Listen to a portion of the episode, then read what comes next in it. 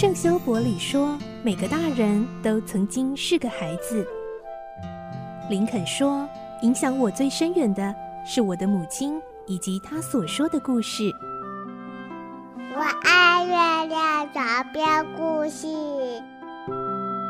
晚安，月亮床边故事。小青姐姐邀请每一位大孩子、小孩子一起听故事，不管多忙，也要和你一起听故事。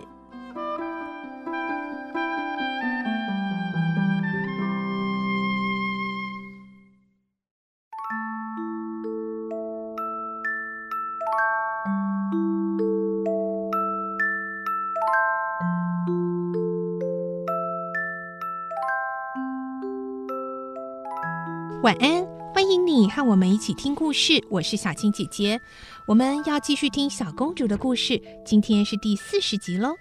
我们会听到雅美看到莎拉和贝奇挨饿了一整天，决定要偷偷回到房间拿食物回到阁楼。而莎拉也打起精神，要用想象力让他们三个人在阁楼进行一场美食宴会呢。来听今天的故事。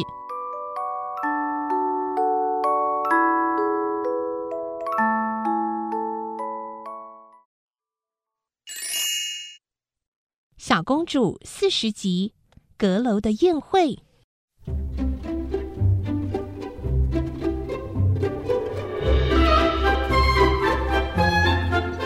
莎拉透过暗号邀请贝奇加入她跟雅美对待会美食宴会的计划。莎拉对贝奇说：“当然是能吃的，我们马上就要举办宴会，你也是贵宾之一哦。你们可以尽量吃。”我这就下去了，请两位稍等一会儿。匆忙间，雅美把红围巾吊在门边。小姐，你真好。我想应该是小姐向她要求让我参加的吧，我好高兴。贝奇的眼睛落下大滴的泪水。莎拉默默的思索着，她想，在心酸的一天过去之后。忽然会发生这样愉快的事，实在奇妙极了。他似乎有种预感，一切像是要改变了。他觉得好人不会长久寂寞的。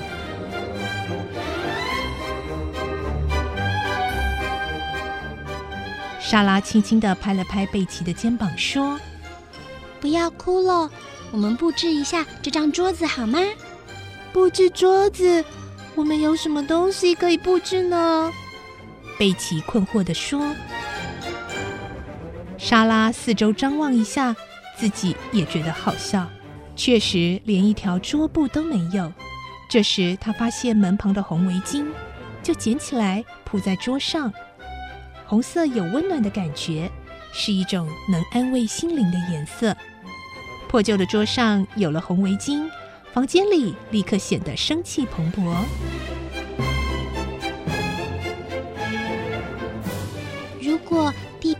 铺上红地毯，那就最好不过了。没关系，我们可以用想象的。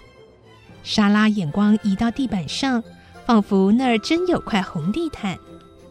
嗯，它好厚、好软、好舒适哦。莎拉看着贝奇笑着，将脚轻轻地放在地板上。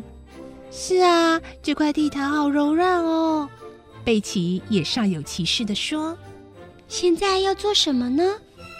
嗯，只要我们静静的想，就可以想出许多事。魔术之神会教我们怎样做。不一会儿，莎拉快活的站起来，笑着说：“啊，对了，我的小皮箱里有个小盒子，里面有一打的小手帕。”莎拉把那些手帕折成餐巾的样子，摆在桌子上。还特地让花边露在外面，小皮箱里也有一顶旧草帽。他拆下帽子上的几朵装饰花，放到桌子中央。嗯，你闻闻看，这些花真香。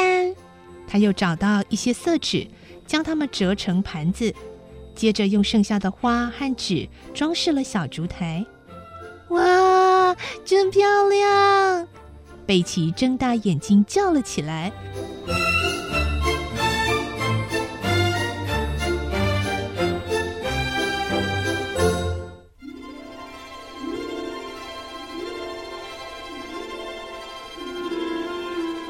雅美轻轻地走下楼梯，果然大家都睡着了。她小心地走进自己的房间，同寝室的女孩也都睡得很熟。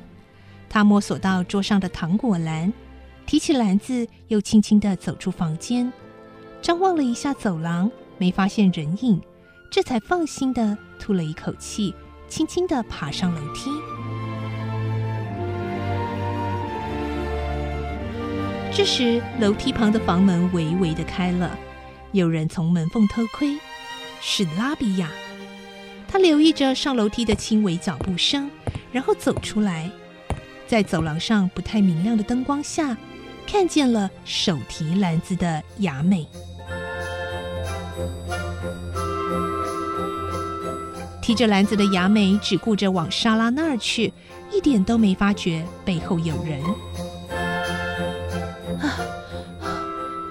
见我，不过这东西太重了，啊，害我差点滚下楼。啊！雅美走进房间，喘着气说：“她看见桌子的布置，不禁惊叫说：‘啊，真漂亮，好像古时候的宴会。’莎拉小姐真的什么都行。这些东西都是从旧皮箱里找出来的。我向魔术之神请示时，他教我打开那个旧皮箱。”莎拉微笑着说：“我们现在就把美味的食物摆上桌吧。”大家纷纷从篮子里拿出糖果、肉饼和葡萄酒。这张旧桌子顿时大放光彩，好像真的在举办盛大的庆祝会。这不就像贵族的宴会吗？雅美高兴地说：“简直像女王的餐桌了。”贝奇叹息着说。莎拉又想到了一件事，赶快收拾散乱在地上的纸屑，丢进火炉里，然后点上了火。这样不是更明亮、温暖些了吗？大家在火未熄前，赶快就席用餐吧。只有一把椅子，所以莎拉和雅美就坐在床铺上。他们都觉得从来没有这么快乐的聚餐。尤其是贝奇，他做梦也没想到能够参加这种豪华餐会。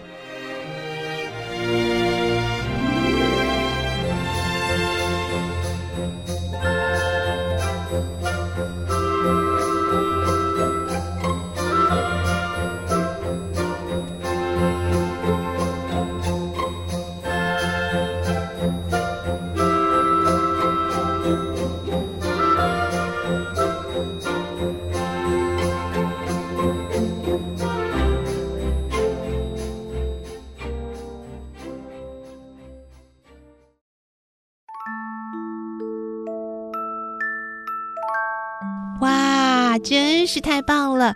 他们三个好朋友在这个破破旧旧的小阁楼，靠着想象力，还有雅美带来的美食，也进行了一场美好的宴会呢。